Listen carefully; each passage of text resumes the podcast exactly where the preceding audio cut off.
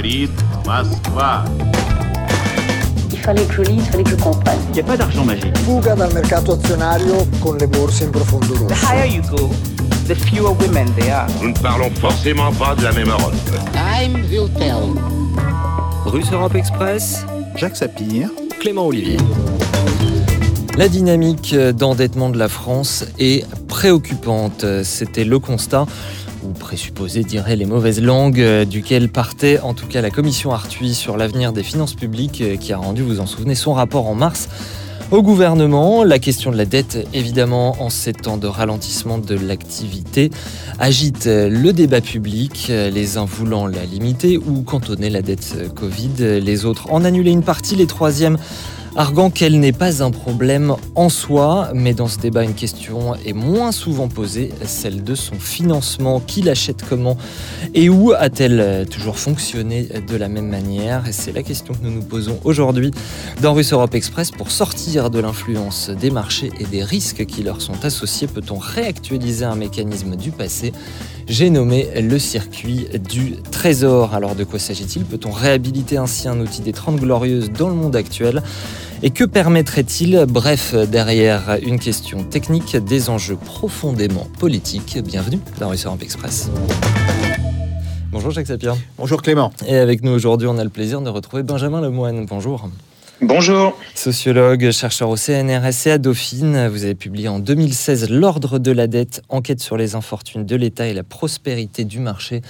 C'est toujours euh, disponible à la découverte et à vos côtés Raoul Sampognaro. Bonjour.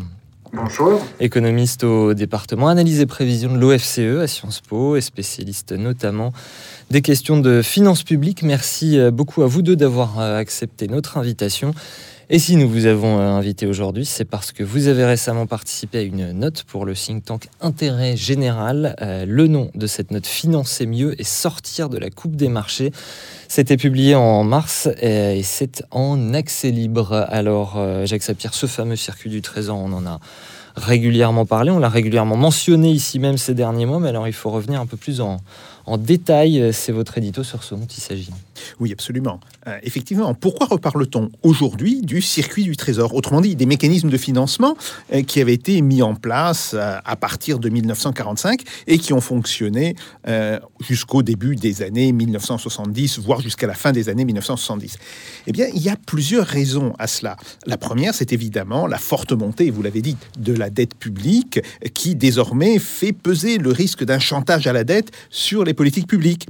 Alors, ce chantage faut favorise évidemment la mise en place de politiques austéritaires euh, et contraignantes sur la dépense. On se souvient, et il faut toujours le rappeler, de la catastrophe qu'a provoqué le tournant austéritaire des gouvernements Fillon et puis des gouvernements qui se sont succédés euh, sous le mandat de François Hollande.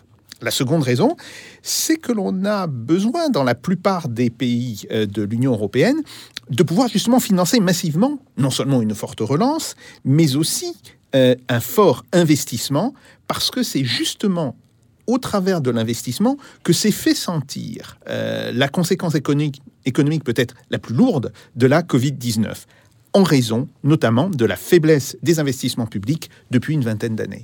Sauf que vous voulez nous rappeler que ce financement n'est pas vraiment possible dans le cadre des institutions financières existantes. Oui, absolument. Euh, Et ce problème se pose avec une grande acuité en France. Alors, ça me permet d'évoquer une troisième raison, qui est-elle politique, évidemment. Mmh. Le circuit du Trésor permettrait à la France de se dégager de la tutelle de la finance internationale mais aussi de celle de la BCE pour sa politique économique et de retrouver d'une certaine manière une forme de souveraineté démocratique en ce qui concerne les choix de la politique économique. Alors revenons-y justement à ce circuit du trésor, comment est-ce qu'il fonctionnait Eh bien, de fait, il a existé des systèmes de financement alternatifs euh, au marché financier, et ça depuis en fait assez longtemps. En premier lieu, la puissance publique peut contraindre les établissements bancaires à souscrire euh, au titre du Trésor. Alors ce système euh, que j'ai connu moi quand j'étais étudiant, hein, si vous voulez, c'était le système euh, qui fonctionnait au début des années 70, euh, faisait mention de plancher obligatoire de détention de titres publics. Alors qu'est-ce que ça signifie Oui, en que pratique c'est que ça eh bien, euh, en pratique, ça signifie que les établissements bancaires, hein, Société Générale, enfin, euh, les grandes banques, euh, sont obligés de détenir une certaine proportion euh, de leur bilan en bons du Trésor ou en obligations d'autres institutions qui sont à ce moment-là indiquées par l'État. Les souscriptions de bons du Trésor se déroulent dès lors hors marché, donc on peut dire à robinet ouvert, sans recourir aux séances de vente aux enchères euh, qui, justement, euh, sont désormais la règle et qui sont pratiquées régulièrement par l'agence euh, France Trésor. Ce qui fait que ces achats ne dépendent plus de l'appétit ou du désir des banques et que le taux d'intérêt, en réalité, est fixé directement par le Trésor. Ensuite, on opère une segmentation de la distribution du crédit. Segmentation de la distribution des crédits, c'est-à-dire Alors, c'est un point extrêmement important euh, et je rappelle justement que euh, dans les enseignements qui étaient euh, délivrés donc au, au début des années 70, et pas par n'importe qui, nous avions le numéro 2 du Trésor qui venait nous faire En des personne, cours à cette époque-là. Eh bien, on insistait beaucoup justement sur le fait que dans le mode de financement que dans le mode de distribution du crédit, il devait y avoir des segmentations. Alors, ces segmentations, qu'est-ce que c'est? C'est que, essentiellement, certains établissements bénéficient de privilèges, qui sont des privilèges légaux ou d'un statut légal spécial, euh, qui leur permet d'attribuer du crédit de manière plus favorable que d'autres établissements, mais il y a aussi une segmentation dans l'autre sens. C'est-à-dire que ce crédit, il est aussi segmenté dans le fait que certains types d'agents euh, économiques peuvent recevoir du crédit plus facilement que d'autres. Deux exemples. Euh, évidemment, le crédit agricole. Et on voit très bien que dans les modes de refinancement du crédit agricole, il y avait une forme de préférence qui était donnée. Et par exemple, euh, les titres du crédit agricole ou les titres...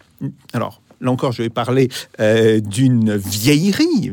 Euh, C'était l'Office, bah non. l'Office national interprofessionnel des céréales, qui avait pour but de réguler les cours des céréales à l'époque. Eh bien, les obligations émises par l'ONIC, donc qui était euh, cet office, étaient directement réescomptables à la Banque de France. Autrement dit, la Banque de France les reprenait en refinancement de manière immédiate. Donc, il y a une segmentation à la fois au niveau des euh, organismes qui sont distributeurs, mais aussi au niveau des bénéficiaires du crédit, euh, par exemple l'immobilier. Et il faut savoir que euh, la construction de l'immobilier dans la période de reconstruction a été financée de cette manière-là. Ce n'est pas un hasard si ce système a permis de construire bon an, mal an, euh, environ 500 000 logements à partir de 55, 56 euh, jusqu'à la fin des années 70, alors qu'aujourd'hui,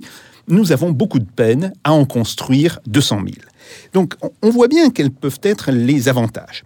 Alors, euh, cette segmentation ou cette sectorisation de ces établissements en fait pour euh, le Trésor des véhicules de choix dans le cadre de politiques sélectives du crédit, ce qui veut dire que le Trésor peut faire varier des enveloppes d'aide, hiérarchiser euh, les investissements, par exemple pour l'industrie, pour les transports ou encore pour l'énergie. Et on voit bien aujourd'hui l'importance que cela aurait pour le développement de l'énergie verte en donnant des impulsions de ressources qui sont sélectives dans l'économie.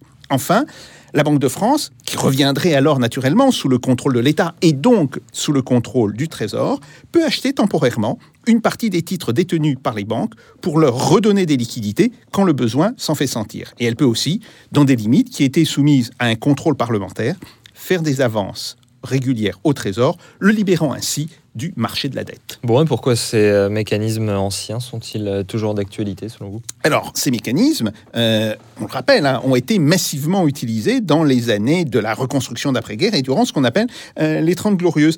Elles constituent en réalité une alternative aux méthodes de financement de marché euh, qui se sont imposées à partir des années 80 euh, et des années 1990 et qui, il faut quand même toujours le rappeler, n'ont pas prouvé leur avantage qui était pourtant supposé, puisqu'on disait beaucoup qu'en en retrouvant une finance de marché et non pas euh, une finance dirigée, on ferait baisser les taux d'intérêt. C'est exactement le contraire qui s'est passé, et qui ont par ailleurs euh, démontré leur extrême vulnérabilité à des mouvements euh, de hausse et de baisse absolument incontrôlables, les crises financières, que comme par hasard, on a vu réapparaître dès que le système du Trésor a été démantelé. Je rappelle que la première des crises financières que nous avons connues, alors qu'il est une crise financière relativement localisée, même si elle avait démarré aux États-Unis, mais qui s'est surtout passée en France, c'est la crise financière de 1987.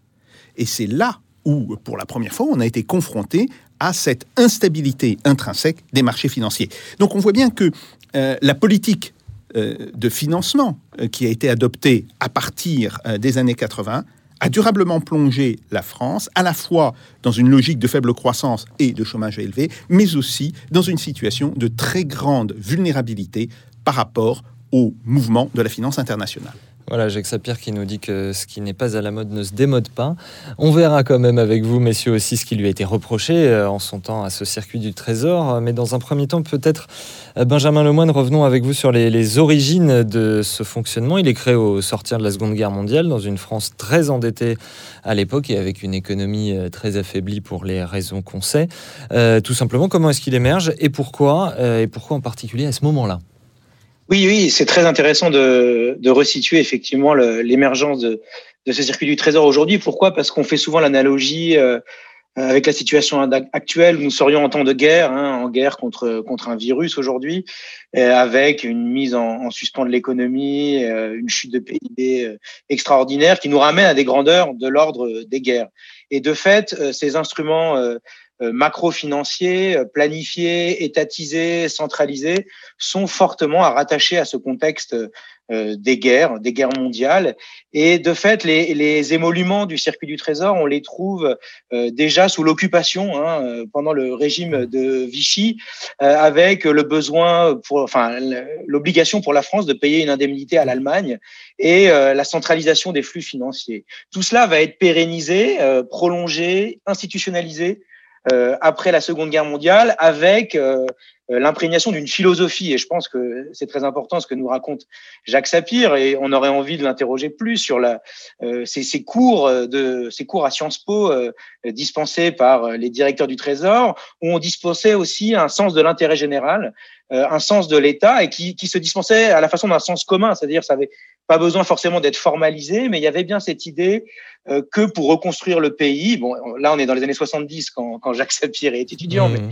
euh, si on suit les cours euh, dès l'après-guerre, hein, ce qu'on peut faire comme un, travail d'historien, d'archives, on voit ce sens de l'État, ce sens de cette légitimité de la puissance publique à diriger les affaires de, de monnaie et du crédit. En somme, on évalue, on estime à l'époque que pour les missions qui sont devant nous, pour l'ampleur de la reconstruction qui s'annonce, il n'est pas question euh, de se soumettre aux lois du marché qui, au contraire, sont accusés euh, d'avoir mené à l'échec, euh, d'avoir mené à l'échec dans ces, dans ces conflits mondiaux, à l'échec de, de la France, parce que c'est du malthusianisme, c'est le fait de, de privilégier l'épargne privée, et tout cela a conduit à, à sacrifier les investissements nécessaires. Et donc, tout cela doit être réévalué. Il y a un aggiornamento qui se met en place euh, au, sein des élites de l'État. Euh, les anciennes élites qui promouvaient justement un système qu'on pourrait qualifier rapidement de, de déflationniste sont disqualifiées, hein, sont euh, marginalisées. Puis on a une nouvelle technocratie qui se met en place, des nouveaux acteurs. L'un des principaux, c'est François Bloch-Léné, alors qu'ils sont pas des gens totalement révolutionnaires, hein, qui, qui ont un profil, c'est intéressant, tout à fait légitime. Hein, sont, François Bloch-Léné est fils de banquier, il fait Sciences Po, il a tous les bons diplômes, mais néanmoins, il va être euh, euh, idéal typique de ce nouveau sens commun, de ce nouveau pragmatisme, on pourrait dire, euh, qui a cours après la Seconde Guerre mondiale, où on considère qu'effectivement, les missions financières et de crédit doivent être assumées par la puissance publique, par ce dirigisme qui s'impose. Mais c'est ce que j'allais vous demander, c'est-à-dire est-ce que ça fait partie de ces compromis d'après-guerre, Benjamin Lemoine oui, oui, on peut le voir tout à fait comme un, comme un compromis, puisqu'il y avait des forces. Euh, euh, François bloch est intéressant, puisqu'il y avait des forces beaucoup plus à gauche, on pourrait dire, beaucoup plus euh, étatistes encore que lui. Et François bloch il, incarne un compromis. Hein, il est. il est dans son rôle de directeur du Trésor, donc il, je vous l'ai dit, hein, c'est pas un révolutionnaire, mais néanmoins, il ne sera pas possible, vu la configuration, de faire autrement que ces, instruments dirigistes. En fait, ils s'imposent d'eux-mêmes comme le nouveau cela va de soi. Et donc, on, voit ce cela, va, ce cela va de soi va durer hein, jusque dans les années 60, 70, et puis il commence à être grignoté progressivement. C'est ce qu'a déjà dit un peu Jacques Sapir dans son édito, grignoté progressivement par euh, des critiques qui appellent euh, à un retour à la normale. Et c'est très intéressant, c'est-à-dire que je vous ai évoqué une normale de l'après-guerre, et eh bien peu à peu, on va euh, plaider pour le retour à la normale de marché, des mécanismes euh, qui font retour, qui font appel à un retour euh, à l'adjudication et non plus au robinet ouvert, c'est-à-dire un financement automatique via des règlements et qui font appel à un, retour aussi de la sanctuarisation de l'épargnant comme une figure importante, une figure au nom duquel il faudrait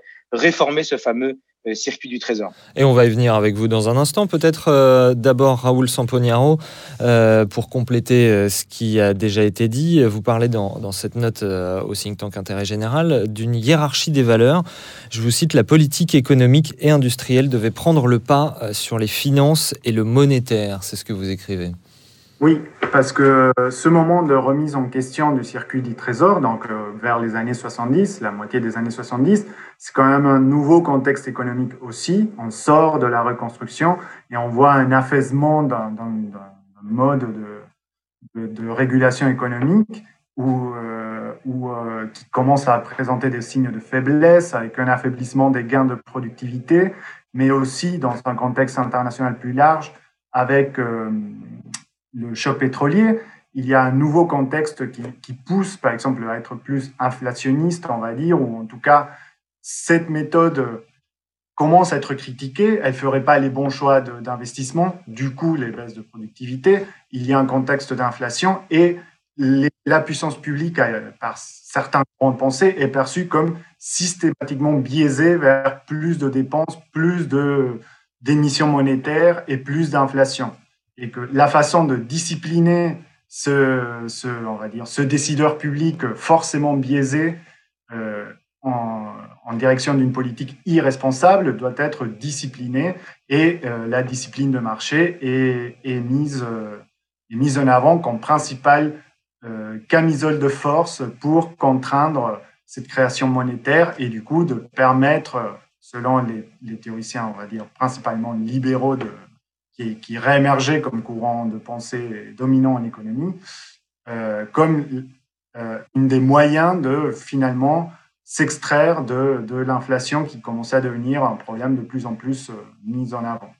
Et avant justement de venir à ce que vous venez de dire, peut-être qu'il faut, euh, pour compléter ce qu'a déjà dit Jacques Sapien, nous expliquer comment ça fonctionnait. C'est-à-dire que l'épargne des Français est directement mise à contribution pour financer la dette publique, Raoul Sampognaro euh, en fait, le, circuit du trésor, je pense qu'il faut le voir pas comme une unité, mais plutôt comme une pluralité d'institutions, ce qui a été très bien présenté dans l'éditorial, parce qu'il y a des contraintes à la fois sur le système euh, bancaire, mais il y a aussi, il faut se rappeler, des contraintes sur les entreprises qui à l'époque étaient, surtout les grandes entreprises, nationalisées. Par exemple, il y a on peut trouver des petits exemples. Par exemple, les recettes euh, de la poste du jour devaient, pendant une durée de un ou deux jours, être mise en dépôt au trésor. Donc ça, c'est, mmh. ça a l'air de rien, mais ça canalisait automatiquement des liquidités vers le trésor public qui, du coup, avait en permanence un flux de ressources euh, disponibles sans besoin d'aller demander à qui que ce soit. En fait, un ensemble de règles contraignait un certain nombre d'acteurs, différents types d'acteurs, à leur fournir ces liquidités, et ça sans qu'elles prennent des décisions. Et, c'est ça qui faisait la force euh, du circuit du trésor. C'est ça qui fait aussi le fait qu'on ne peut pas le reproduire à l'identique. Des tas de raisons. Déjà, même les entreprises nationalisées sont moins importantes. Les liquidités circulent différemment. Mais en tout cas, il est source d'inspiration, euh, pour moi en tout cas, en tant que euh, façon de s'extraire des logiques de marché pour assurer un flux de financement permanent pour, pour l'État parce qu'on pense que l'État peut faire des choses utiles avec ces ressources-là. Alors ne m'en voulez pas, je vais jouer à l'imbécile. Quelle différence à l'époque avec la politique actuelle de la BCE, Raoul Samponiaro Parce qu'à la, la limite, on pourrait se dire, finalement, la Banque Centrale Européenne, avec son quantitative easing, rachète de larges parts de la dette publique. Euh, est-ce que c'est si différent que ça euh, de ce circuit du Trésor à l'époque? On peut très bien dire que beaucoup de choses de la politique actuelle ont des effets, euh, on va dire macroéconomique ou de finances publiques, on va dire, proches. Par contre, ce qui est totalement différent, c'est qu'aujourd'hui, la politique non conventionnelle de la Banque centrale est pour le moment limitée dans le temps. Ça n'a pas ce, caractère automatique euh, et permanent. Ça, déjà, c'est des choses qu'on peut discuter.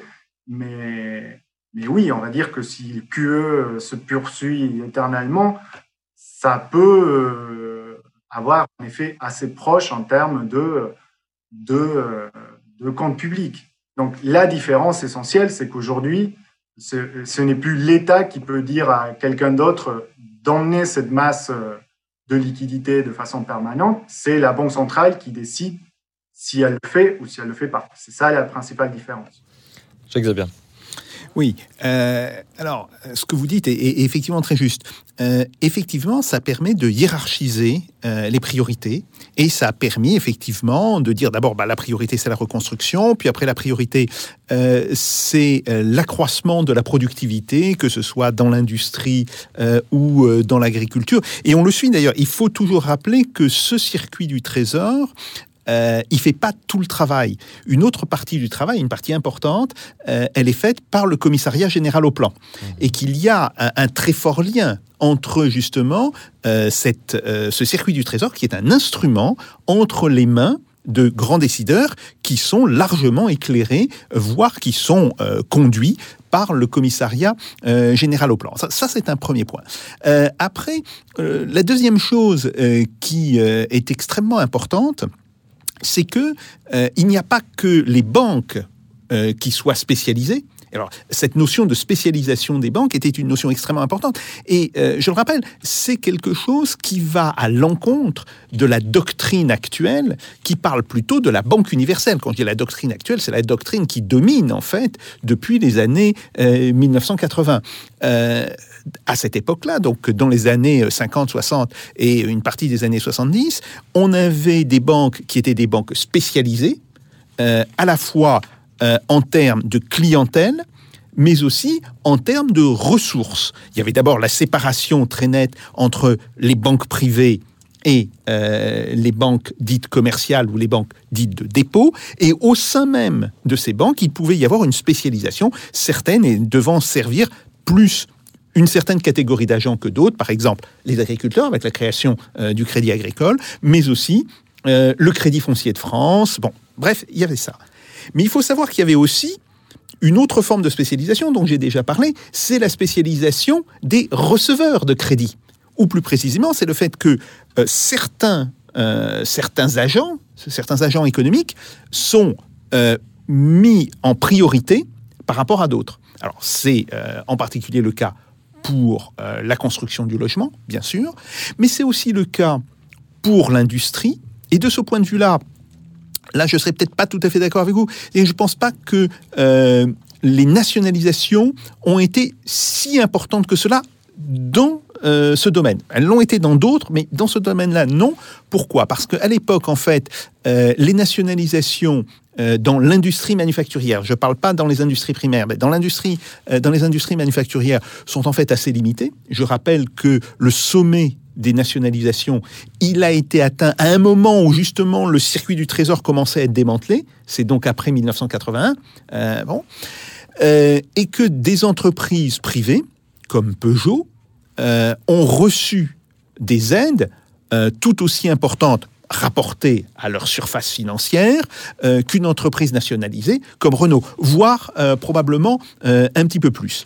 Donc, il y, a aussi, il y a aussi cette dimension qui est extrêmement importante. Alors, pour finir, si vous voulez, pour, bien voir, il faut se rendre compte que ce type de système reposait quand même sur un instrument qui était à l'époque extrêmement important, c'était l'escompte et le réescompte l'escompte et le réescompte, qui, si mes souvenirs sont bons, donc mes souvenirs qui remontent, c'est vrai, à quelques dizaines d'années, euh, représentaient pratiquement 70% de l'ensemble des ressources financières euh, pour les entreprises euh, et pour les banques. Alors, l'escompte et le réescompte, c'était que c'est une, c'est une entre... Alors, grosso modo, ça démarre comme cela.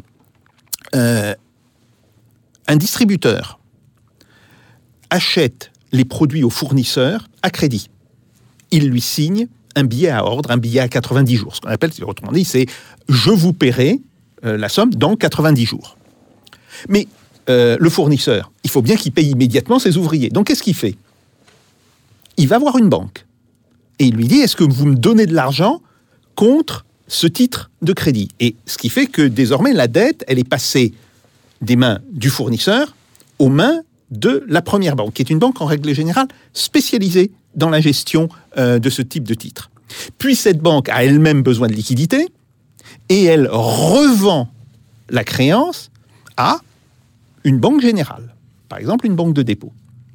Et cette banque de dépôt, elle peut évidemment attendre que euh, le distributeur euh, rembourse sa dette, mais ce qu'elle peut faire aussi, c'est apporter cette créance à la Banque centrale, et c'est là où on parle du réescompte par la Banque centrale. Et en fait, c'était à travers cette fenêtre de réescompte, en prenant plus ou moins euh, de titres, euh, en jouant aussi un petit peu sur les taux d'intérêt, mais c'était essentiellement d'ailleurs par le volume des titres euh, que l'on dirigeait ce système, que l'on contrôlait le mécanisme du crédit. Alors, c'était un système efficace, mais qui avait un certain type d'inconvénient. Et il faut tout de suite en parler. C'est l'inconvénient qui fait que, euh, d'une certaine manière, euh, même quand la Banque centrale, quand la Banque de France adoptait une politique plutôt restrictive, elle avait beaucoup de mal à freiner le mouvement de crédit dans l'économie. Pourquoi? Parce qu'à ce moment-là, euh, les entreprises, voire les banques, se faisaient du crédit entre eux de manière assez large, accumuler euh, si vous voulez, des besoins en liquidité. Et à un moment donné, elle se retournait vers la Banque de France. Et la Banque de France n'avait pas beaucoup de capacité pour, euh, si vous voulez, euh, refuser ou gérer ce type de crédit. Je donne un, exemple très simple, c'est ce qu'on appelait, alors là encore, c'est un très vieux langage, l'enfer et le super-enfer. Mmh. Autrement dit, euh, une banque euh, de dépôt amène justement euh, ces titres au réescompte, et puis au-delà d'une certaine limite, la Banque de France lui dit Ah oui, non, mais là, vous n'allez pas payer, disons, 5% de taux d'intérêt, vous allez en payer 7 si vous dépassez la limite. Ça s'appelait l'enfer. Et quand on arrivait au bout de la limite quantitative, on dit Ah non, là, vous n'allez pas payer 7%, vous allez payer 10%. C'était ce qu'on appelait le super enfer. Mais qu'est-ce que ça veut dire? Ça veut dire qu'il n'y avait pas de réelle progressivité dans le système. Il faut le savoir, c'est un des euh, obstacles, si vous voulez, c'est un, des problèmes que pose euh, cette question du circuit du trésor. Le problème qu'il faut voir, c'est que bien sûr, un système de marché euh, permet d'avoir un système qui est en théorie beaucoup plus souple, mais nous le payons et nous le payons tous par le fait que euh, le crédit et l'investissement se sont largement réduits. Et quand on regarde le taux d'investissement qu'il y avait en France dans les années 60 et le début des années 70, on était pratiquement à des taux chinois hein, ou des taux japonais, euh, de l'ordre de 23 euh, à 26% du PIB à l'époque. Et quand on regarde le taux actuel, qui est entre 15 et 16% 17 les bonnes années, eh bien on voit que évidemment on a payer cette souplesse d'un prix qui est malgré tout extrêmement lourd en matière d'investissement.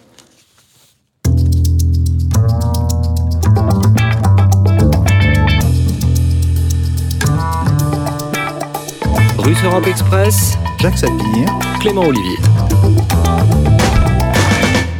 Alors oui, euh, Benjamin Lemoine, justement, euh, on a reproché euh, à l'époque justement au circuit du Trésor notamment deux choses. De limiter la capacité des banques à, financer les entreprises par une sorte d'effet d'éviction et puis de générer de l'inflation. sauf que c'est ce que vous expliquiez dans l'ordre de la dette dès 2016, donc bien avant cette crise du Covid, vous faisiez une histoire de la dette en France.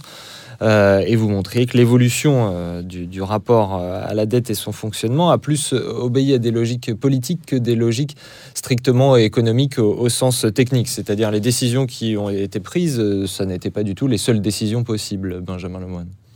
Oui, oui, tout à fait. Je partage aussi quand même le, diagnostic de, Jacques Sapir, c'est-à-dire que il faut voir le dosage et les arbitrages entre souplesse et rigidité des deux systèmes, hein, d'un système administré et, euh, d'un système de, marché. Mais effectivement, lorsqu'on suit l'histoire des réformes successives de, ce circuit du Trésor, euh, il est intéressant de, voir qu'il y a plusieurs euh, voix qui participent euh, au débat. Il y a le débat infra-administratif d'une certaine façon où on va effectivement faire cet arbitrage fin, un peu comme le faisait Jacques Sapir, entre les souplesses et les rigidités du système. C'est un dialogue entre la Banque de France et, le Trésor. Et puis, bah, on a aussi le retour de voix qui avaient été marginalisées, hein, les voix un peu déflationnistes de l'avant après Seconde Guerre mondiale, euh, comme celle de, de Jacques Rueff, qui vont faire des plaidoyers sans cesse aux côtés de banquiers et de, de, de la place financière de l'époque pour le retour des, des, mécanismes du marché, où on a quasiment là une conception vraiment idéologique où on considère que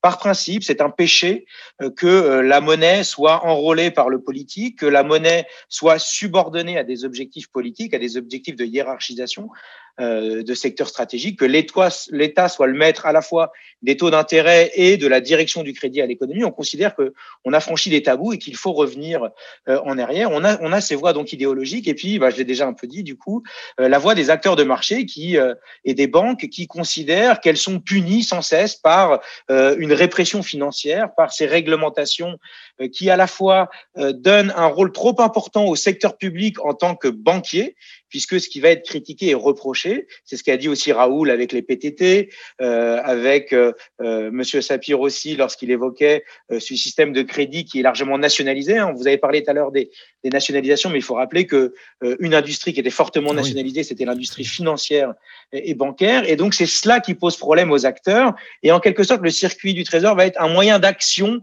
pour renverser progressivement euh, l'image entre euh, le système public et privé dans les décisions d'allocation euh, financière et monétaire. On va agir par ce circuit et on va agir par petits bouts, par petits démantèlements et notamment on va revenir euh, sur euh, ce système de robinet ouvert, hein, de, de, le système euh, à l'époque de bons du trésor de plancher qui alimentait régulièrement la trésorerie. Et oui, qu'est-ce que va... ça veut dire ça? Il faut, il faut peut-être nous expliquer. Euh, ce plancher, c'est simplement qu'on, il faut imaginer aujourd'hui euh, un, un, équivalent euh, des réserves obligatoires, par exemple, des politiques de réserve obligatoire de banque centrale, où les banques étaient dans l'obligation de geler une partie de leur portefeuille en le prêtant au Trésor, en quelque sorte. C'était une politique prudentielle, mais qui était, au lieu d'être placée en réserve obligatoire dans la Banque centrale, était placée en titre euh, du Trésor. Et en quelque sorte, l'État cumulait de rôles, le Trésor cumulait de rôles, à la fois de politique prudentielle, qui est aujourd'hui celui euh, des, banques centrales et des autorités financières, euh, de contrôle de la quantité de crédit, mais en même temps se finançait par ce levier.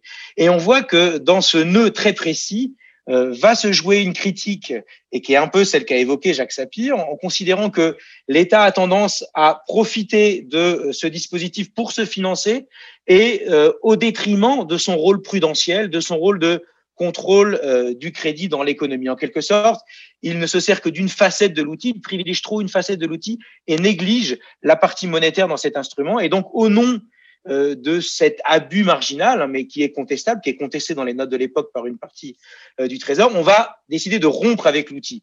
Et là, ça c'est très intéressant parce que euh, c'est quelque chose euh, qu'évoquait Raoul aussi en disant que il faut voir ça comme un, une boîte à outils plurielle, le circuit du Trésor, et en quelque sorte plutôt de réfléchir au dosage de et à l'articulation de ces différents éléments du, du circuit. On va décider de manière assez irréversible de fermer euh, définitivement euh, euh, ces outils, de fermer les dispositifs et en quelque sorte de se euh, lier. Jeter le bébé avec l'eau du bain, ce serait ça. Voilà, exactement. Et puis de se lier définitivement aux outils de marché qui, par principe, seraient euh, optimisateurs, euh, plus efficients et plus modernes, etc. Donc on a une série de, de, de nouveaux lexiques, d'un nouveau cela va de soi qui va s'imposer à l'État. Un État moderne, c'est un État léger, à distance, qui fait plus confiance aux banques et aux marchés, qui les entrave moins dans leurs décisions. Et donc, le fil de l'histoire se modifie à ce moment-là. et ça passe d'abord, vous voyez, par des débats assez micro, assez micro, assez internes à la, à la structure du Trésor, bien avant la construction européenne mais euh, qui ne doivent pas non plus être compris comme totalement isolés dans la France. C'est-à-dire que on regarde aussi ce qui se passe aux États-Unis. Hein. Euh, les réformateurs Jean-Yves Abrère font des missions aux États-Unis. Ils regardent l'ailleurs comme une modernité qui devrait s'imposer euh, en France. Et donc tout cela est articulé avec une conception de la monnaie et de la répression financière qui change dès la fin des années 60 et le long des années 70 avec l'idée que la puissance publique n'est plus aussi légitime à intervenir directement dans ces affaires euh, du crédit et de la monnaie. Avant de vous entendre, Raoul Sampognaro, une intervention rapide de Jacques. Oui, très vite. Euh, euh, c'est vrai que les, les, planchers d'effets publics, ça avait un double rôle. Alors, vous avez eu tout à fait raison d'insister sur le rôle prudentiel. Ça donnait une stabilité aux grands euh, établissements de crédit.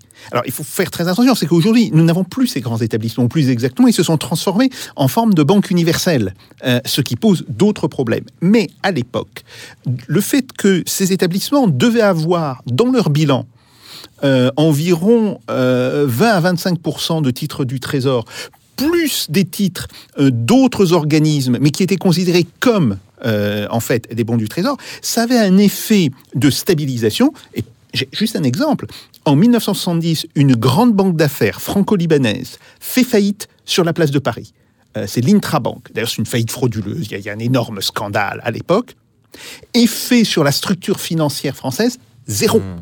Zéro. C'est que on peut avoir des banques euh, privées qui font faillite, des banques d'affaires qui font faillite, une banque comme Lehman Brothers, en fait. Hmm. Bon, bien sûr moins importante, mais quand même qui, avait un, poids euh, non négligeable sur la place financière de Paris, aucun effet sur la structure financière. Donc oui, il y a évidemment euh, un effet prudentiel, mais il y a aussi un effet de financement qui est extrêmement important, parce que simplement en montant dans certaines périodes euh, ces planchers, et ces planchers n'ont pas été fixes, en réalité. Ils ont constamment euh, évolué. En montant ces planchers ou en décidant que le plancher devait être euh, respecté tous les mois et pas simplement en fin d'année. Et ça, c'est une petite subtilité technique, mais avec un plancher en fin d'année, euh, la banque peut ne pas acheter de titres publics, sauf en fin d'année. À ce moment-là, il y a une espèce de, grand rallye sur les titres publics si elle est obligée d'avoir, euh, de, vérifier justement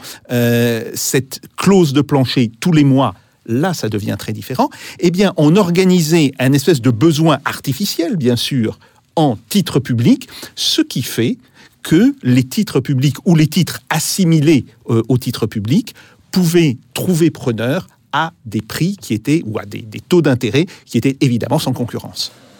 Raoul Sampognaro, pour euh, justement euh, revenir à, notre époque, ce que vous proposez dans cette euh, note, Benjamin Lemoine parlait d'une vision de l'État moderne qui était apparue dans les années 70. Ce que vous proposez, c'est une nouvelle modernité finalement qui n'est plus celle de l'allègement de l'État, et donc une réhabilitation de ces mécanismes du circuit du trésor qui prendrait la forme de ce que vous appelez un pôle public bancaire. Raoul Sampognaro, il faut nous expliquer. Oui, en fait, euh, Benjamin vient d'expliquer comment le circuit du trésor finalement n'a pas été démantelé subitement, mais plutôt petit à petit. En fait, peut-être la stratégie pour reconstruire un, circuit du trésor, c'est celle de le reconstituer, mais petit à petit. Donc ça, on peut réfléchir avec des, avec des pas, on va dire, de différentes natures.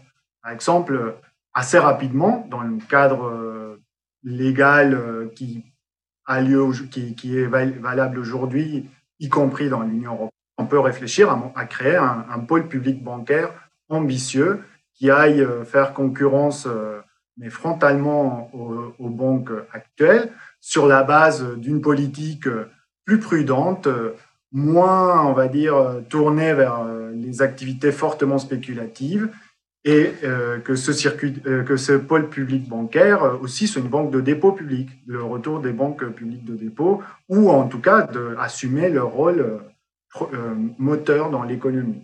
Donc ça, euh, créer une banque publique, c'est quelque chose qui est totalement faisable rapidement. Ensuite, même on commence à ajouter d'autres briques à, l'édifice, on peut aussi avoir des demandes de nouvelles règles prudentielles. Ça, ça requiert, dans le cadre actuel, de négocier au niveau de l'Union européenne, mais on peut réinstaurer des règles prudentielles comme celles qu'on vient de, de, mentionner qui, qui avaient lieu dans le passé. Ça impliquerait, Raoul Sampognaro, pour dire les choses concrètement, une séparation très nette entre les banques de dépôt et les banques d'investissement.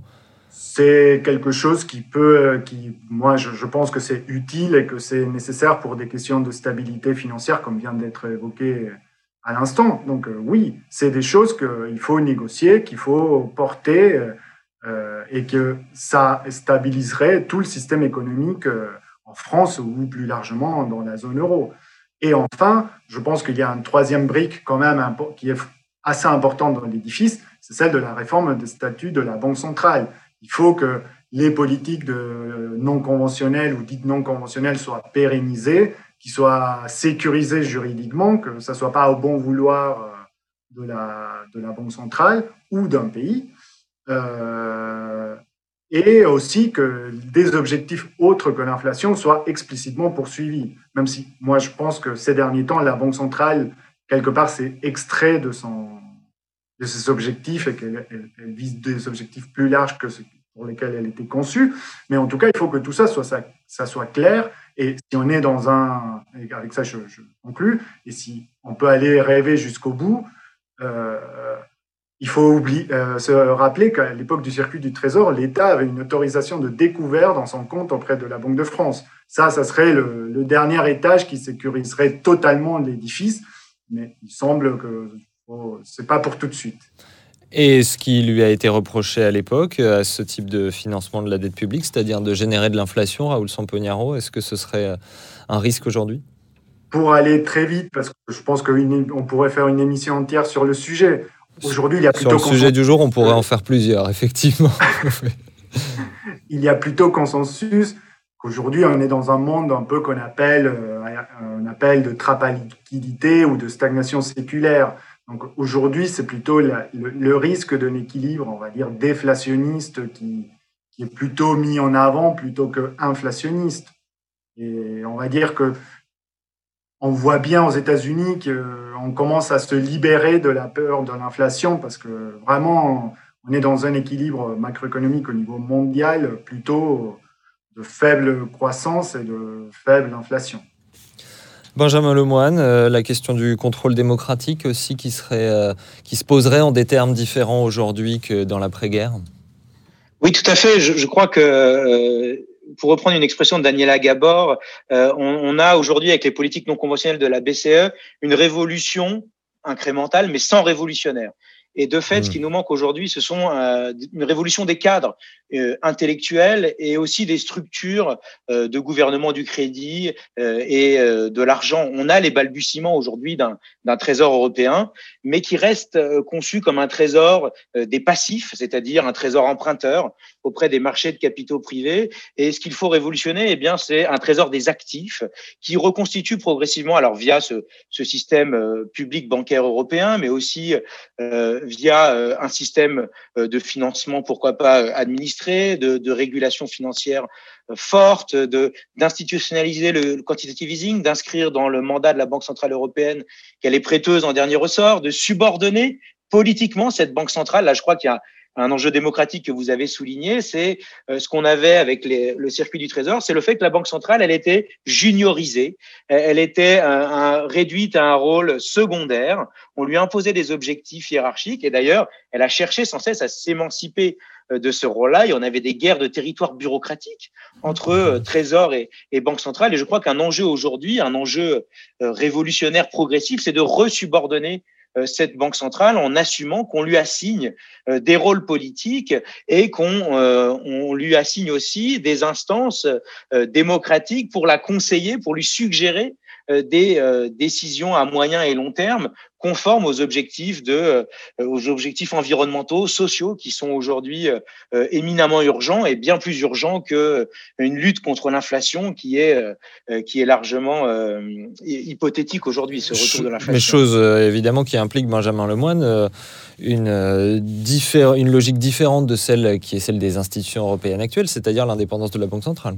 Absolument, je pense qu'il faut euh, envisager euh, de, de réfléchir désormais à, à cadre institutionnel réformé euh, qui, qui, sont euh, euh, éminemment essentiels pour penser aujourd'hui un véritable, une puissance publique investisseuse et qui ne se fie pas entièrement au cadre marchand. Et là, ça fait référence à, à, tout le cadre intellectuel qui est présent dans les institutions européennes, de se fier au marché sans cesse, de considérer que le marché euh, est euh, euh, efficient dans son allocation du, du crédit à l'économie, que les marchés financiers eux-mêmes sont efficients dans l'allocation du crédit à l'économie, et les solutions du type circuit du trésor, même si elles ont des limites qu'on a évoquées évidemment aujourd'hui, hein, ce sont des expériences de critique de ce présent enfermé euh, dans une pensée qui euh, réduit la puissance publique à une puissance, à un filet de sécurité euh, du système financier et économique privé, qui se positionne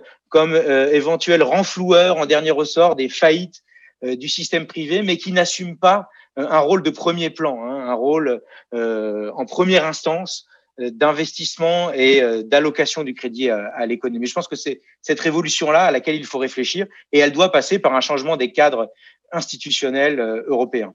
Et puisqu'on a parlé, Jacques Sapir, de BCE, puisqu'on a parlé de questions européennes, vous êtes, on l'a vu plutôt, d'accord avec les propositions qui sont faites. Néanmoins, est-ce qu'elles seraient possibles dans le cadre de l'euro?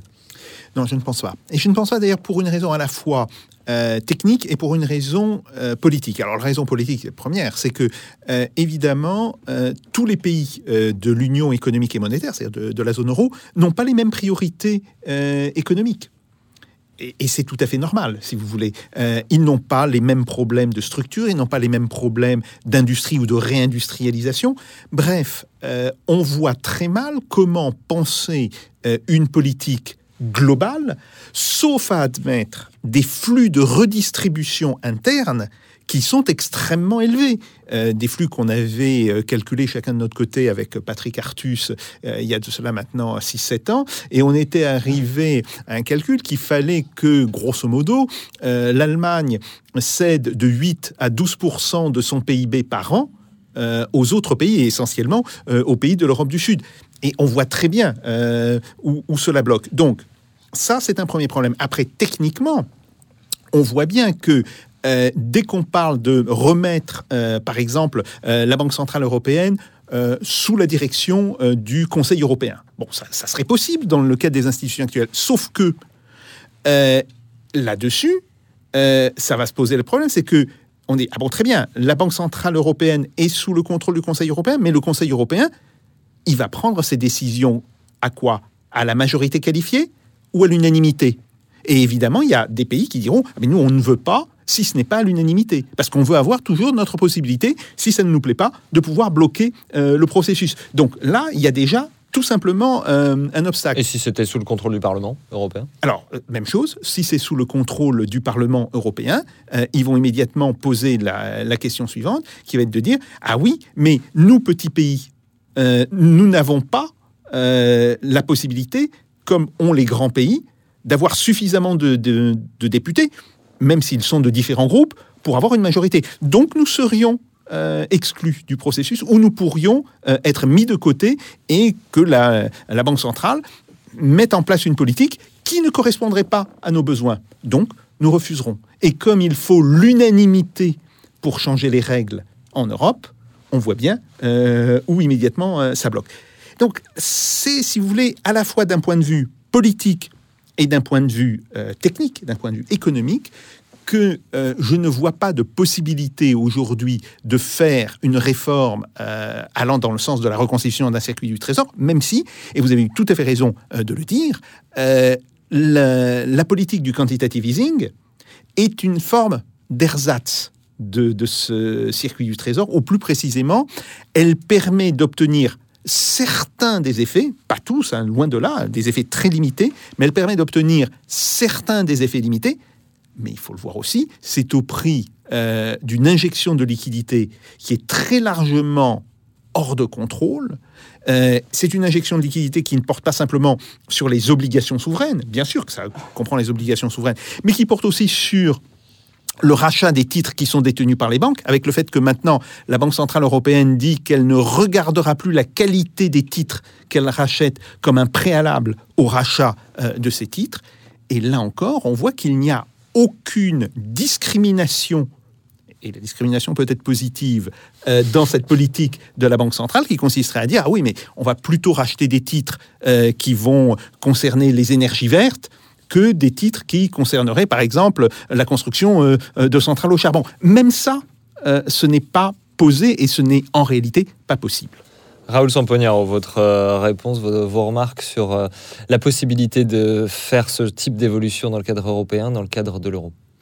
Bon, pour répondre très, le plus, de façon la plus synthétique, c'est clair qu'une proposition de circuit du trésor, euh, on va dire renouvelée, se, heurterait à certaines règles assez fondamentales de l'Union européenne, à commencer par la libre circulation du capital, qui est une, liberté fondamentale, à continuer par euh, le marché unique, parce que si on le fait dans un seul pays, bah, la BNP, tout de suite, euh, je dis la BNP, mais n'importe quelle grande banque française ferait un procès euh, parce qu'elle est traitée différemment que ses, que ses concurrentes, oui. entre que les banques allemandes euh, et ainsi de suite. Donc il y a d'une part, comme je vous ai dit, euh, la liberté de circulation, l'union bancaire, le marché unique et la clause de non-financement des États en faillite, qui tout le non-financement monétaire, tout, tout, ça, tout ça va plutôt dans le sens contraire. Donc clairement, les institutions actuelles empêchent beaucoup de ces réformes, dans leur, surtout dans leurs versions les plus euh, ambitieuses. Néanmoins, c'est juste peut-être pour avoir un peu d'espoir que tout mhm. n'est pas noir non plus, les crises, les grandes crises qu'on a vécues avec la crise euh, financière globale, la crise de l'euro et la, crise de la Covid, a, quand même levé des tabous. Et ça, je pense que c'est, il faut, il faut être conscient qu'il y a eu des tabous qui ont été levés au sein de ces institutions. Est-ce que c'est suffisant? Je ne le crois pas. Euh, est-ce qu'on peut penser que ça crée un nouveau contexte politique? Je pense qu'il faut, il faut le dire. Oui, c'est un moment où, euh, euh, où il y a des, des débats qui vont s'ouvrir sur les règles budgétaires. Est-ce qu'on va rester, par exemple, avant, avant la, la crise de, le déclenchement de la pandémie, les notes du CAE avec certains économistes éminents des débats européens, disaient il faut plus de discipline de marché parce que les règles budgétaires ne marchent pas. Je ne, sais pas si aujourd'hui ils sont sur cette même euh, longueur, euh, dans, dans, ce même type de réflexion. Je pense qu'il y a un peu de place pour institutionnaliser moins de discipline de marché, en tout cas je l'espère, et plus d'intervention de la Banque centrale en espérant qu'elle soit euh, fournie de plus de garanties démocratiques et euh, d'intérêt pour la stabilité euh, des comptes euh, publics et privés, parce qu'on a dit que, que, garantir un système financier moins instable, c'est aussi bon pour les acteurs financiers. Juste pour conclure, et je, suis, simplement dire que je, je suis vraiment d'accord avec ce qu'a dit Jacques Sapir, que peut-être dans le QE, plus que parler des, des, plans, des programmes d'achat d'actifs publics, peut-être la vraie question qu'il faudrait se poser, surtout dans un contexte d'indépendance absolue de la Banque centrale, c'est les programmes d'achat de titres privés. Benjamin Lemoine, un mot de conclusion. Je, je, crois que, euh, en tout cas, ce qui, euh, est vraiment important, euh, c'est de rompre définitivement avec euh, le chantage à la, dette publique, le chantage à l'opinion des, des détenteurs d'obligations qui se comportent de plus en plus comme des actionnaires de la puissance publique, hein, vis-à-vis desquels il faudrait quémander à, à chaque adjudication pour pouvoir financer le système public. Et alors, comment on rompt avec ce, chantage à la dette Donc, on propose, nous, dans cette note d'intérêt général, un changement structurel. Et ce changement structurel, il peut se faire soit de façon effectivement incrémentale, de la même façon qu'on a démantelé le circuit du trésor de manière incrémentale, pas à pas, ou euh, peut s'imposer euh, par la force d'un programme politique qui ne conviendrait pas à ces forces de l'argent et vis-à-vis desquelles il faudrait mettre en place un certain nombre de, de protections et en tout cas mettre une énergie politique, une énergie de réforme euh, vis-à-vis de euh, cette protection contre une attaque spéculative, vis-à-vis d'un programme politique qui proposerait d'autres choses que ce système de survie permanente où on doit à chaque fois se fier. Euh, Ça, c'est ce que d'aucuns jadis ont appelé le mur de l'argent. Absolument. Je crois que c'est ce qui motivait d'ailleurs euh, les réformateurs de l'après-guerre. Hein. Il y avait cette hantise du mur de l'argent, de l'entre-deux-guerres, euh, du cartel des gauches, etc. Et on a donc mis en place un système qui était trop technocratique, trop centralisé, mais dont les avantages étaient clairement de se mettre à l'abri vis-à-vis de ce retournement spéculatif qui peut mettre à bas toute velléité euh, progressiste, aujourd'hui euh, environnementale, écologiste. Et donc, je crois que toutes les énergies doivent être tournées euh, vers un système pérenne de financement ordinaire des puissances publiques. Et comme on l'a déjà dit, le quantitative easing peut être un, un, un ersatz, un balbutiement, en tout cas une première étape, mais qu'il faut absolument pérenniser euh, inscrire euh, durablement et euh, retrouver des éléments d'administration et de démocratisation du, crédit pour garantir ces investissements vers l'avenir et de refaire de la puissance publique une investisseuse réelle et non pas une emprunteuse.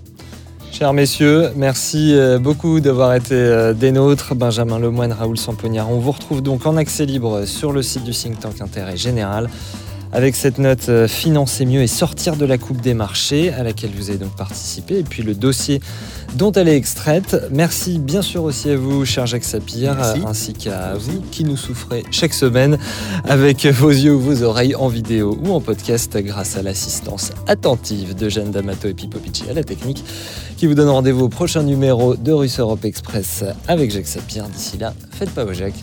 Salutations.